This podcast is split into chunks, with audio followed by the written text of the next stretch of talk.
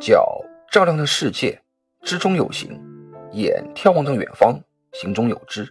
你好，我是行者轩辕，一个把前半生用在了行走的路上，喜爱沉浸式，与当地人同悲同喜的旅行者。墙门里面蜿蜒的楼梯啊，连接着是一间梯形的屋子。房间的布置呢，是类似于霍格沃茨魔法学校老师住宿的摆放。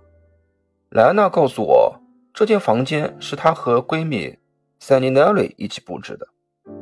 墙顶啊是一根根悬挂的蜡烛灯，里面放着一张长形的书桌，有个软绵绵的扶手椅。左边呢靠墙是一排书柜，好多各式各样在《哈利波特》系列书籍里出现过的小物件分布在四周。右边靠墙啊是一套。可以翻开的沙发床，在旁边呢，竟然有扇椭圆形的透明玻璃窗。坐在延伸出的内台，可以遥望外面的大海。哈，还真是一个私密又浪漫的小空间。莱安娜示意我随便参观，自己一个人却坐在窗前的内台上望着大海。我看得出莱安娜的情绪明显低落了许多，忙不迭地走过去。我靠在墙边，让她能够依靠在我的胸前，坐得舒服些，陪她一起看着窗外的大海，轻轻地和她说：“如果有什么不开心的话，可以告诉我。我不一定能够解决问题，但绝对是个理想的倾诉对象。”莱安娜望着我，两眼开始渐渐湿润。随后往我的怀里钻了钻，缓缓道来。塞尼纳瑞也是出生在雅法，双方家庭呢互有来往，两人从小一起读书，一起偷偷谈论男孩子，又一起在耶路撒冷当兵，住宿啊也在一起，所以关系非常的好。二零零二年六月十八日，已经服兵役满期的两个人啊。一个要去附近买礼物给刚刚出生的侄子，但商店没有这么早的开门，就继续睡懒觉。一个要坐公交车去较远的地方买些装饰品，布置家里的哈利波特商店，所以早点起来，走到离住宿不远的地方去坐公交车。于是呢，他们约好晚上见面，在一起吃饭。Sani Nari 呢，坐的是耶路撒冷的三十二 A 路公共汽车，司机是位犹太人穆斯林，开了二十七年的一个老好人。Sani Nari 由于这两年在耶路撒冷当兵，经常坐这辆公交，所以和司机和一些也经常坐这辆公交的乘客都很熟了，热情地打着招呼。公交车上满载着形形色色的乘客。有头戴小帽留小辫的犹太教男孩，去小学上课最后一天的埃塞俄比亚出生的犹太裔小女孩，兴冲冲要去参加九年级游泳组的十五六岁的女孩，前往一所师范大学读书的阿拉伯裔以色列学生，到银行做临时工，为了积攒学费到希伯来大学读书的姑娘。还有一位要去领补助金的残疾退伍军人，包括互道再见、各自去上班的夫妻情侣等等。早上大约七点五十分左右，几个阿拉伯裔以色列的大学生说说笑笑的呢上了车，在他们身后紧跟着一个怀抱玻璃瓶、身穿红衬衫的年轻人，不知情的人都以为是前面那批大学生一起的。结果，在不远处不同角落的几个监控器显示，也就几秒钟，突然，巨大的火球腾空而起，烧焦的书包和四肢在空中飞落，一瞬间的寂静，紧接着尖叫声、哭喊声、哀求声此起彼伏。不一会儿，军队迅速派人来到现场排除可能的危险，警察维持顺序。已到达现场的十多名医务人员，这才放心上到破损的公交车里救援。司机依旧坐在驾驶位子上，失去生气的双臂挂在方向盘上，鲜血洒满前门的台阶上。穿红衬衫的巴勒斯坦人用二十来公斤的炸弹炸毁了公交汽车的大半部分，公共汽车变成了熏黑的金属骨架，扭曲变形。救援人员很难在残骸中探查分清遇难者，只能把尸体放入黑色的塑料袋中，送到太平间，慢慢等待法医分析识别。此次恐怖袭击自杀式的爆炸案中，山尼纳瑞、司机、犹太男孩、女孩、参加游泳的少女、打工的姑娘、大学生们、退伍军人和一些犹太裔人，十多条生命当场炸死，十几人被炸成残废，剩下的几十人也或多或少受了伤。莱安娜。在梦中被爆炸声惊醒，急忙拨打山尼纳略的手机，一次又一次的拨打，却一直没有回应。直到听见大量的军车、医护车的鸣笛声，连忙通过军队的关系，才了解了全部的事由。那个红衬衫的恐怖自杀者，经彻底调查，发现还是一个法律的研究生。据说，一个人体炸弹的家庭。至少能从伊拉克得到三万美金，如果执行的伤害大，还能额外得到两万美金的奖励。中午的时候，悲痛的莱安娜在法医研究所焦急中等到了匆忙惶恐赶来的塞尼纳瑞的父母和哥哥。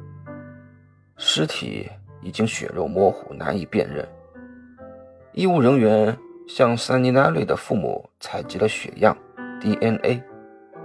又等了个把小时，终于，法医确定他们的基因和其中一具女性尸体的一片人体组织完全相吻合。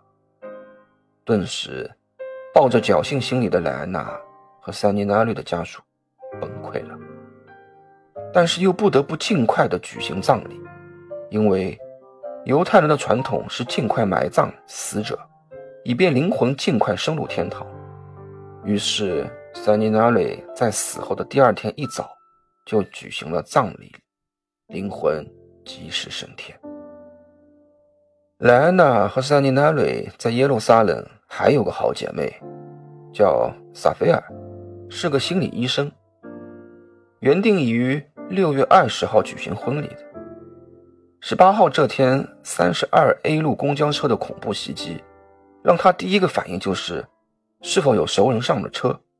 谁住在哪个地区？当和莱娜通完电话后，他也是悲伤不已，心里面想：都已经安稳平静些日子了，为什么不能继续下去？因为有两个一男一女自杀袭击者在准备袭击时被发觉而迅速逃脱，他们可能会乔装打扮成留胡子的犹太教拉比、年轻的时髦女性，或者。以色列军人、医院的护士等等，所以耶路撒冷当即决定处于红色警报状态。萨菲尔也很担心生命安全，是否要取消婚礼？如果继续举行，两百多个客人中会有多少人取消参加婚礼呢？但是他的姨妈打电话给他，虽然害怕，但还是会来。表姐也和他说。他开车会远离公交车，朝人少的马路上开到婚礼的现场。自然，莱娜也表明会准时到来。而萨菲亚的丈夫、男方的家属也坚持继续婚礼。于是，萨菲尔一家特地请了六个专业的退伍军人保镖。当客人们进入婚礼现场前，保镖会端着乌兹冲锋枪。专业的检查每辆车、每个包、每个手提袋，包括钱包、唇膏、化妆品以及各种电子产品、衣物、鞋子等。而客人们也非常配合的被检查，没有任何的怨言，反而衷心的感谢。萨菲尔由莱安娜和其他几位女性闺蜜陪同下，从天棚中走出来。哦，天棚是什么呢？它是古犹太人的一种奇风异俗。每当一个男孩出生，父母呢就会在自己家的院子里种一棵杉树；如果是女孩呢，就要种一棵松树。等孩子啊长大成婚，双方的家长啊便会各自采下所种树木的枝条，把它编成一个室外的盆顶。新娘呢从这个盆里走出，新郎在外面接到新娘后，再一次一起牵手走进去，婚礼啊就会在这个里面举行。古犹太人认为这样啊可以受到来自上天的祝福，因此。简称为天盆。萨菲尔走出棚时，还紧张地四下看了看，担心好多人不会来。没想到，所有的亲戚朋友不仅都已来到，连其他原本因为路途遥远、工作原因而不来的朋友，也从内盖夫、格兰高地、加利里等地赶了过来。尽管红色警报持续。大伙也依然不约而同地拒绝让恐怖分子吓住自己，反对恶势力的胁迫，以实际行动来表达自己积极乐观的心态，对于生活的向往。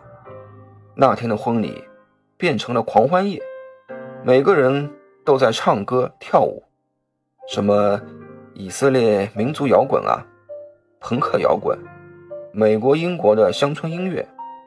萨克斯风摇摆的古巴和巴西音乐等，连萨菲尔八十岁的爷爷奶奶也不例外，狂欢饮酒，通宵达旦。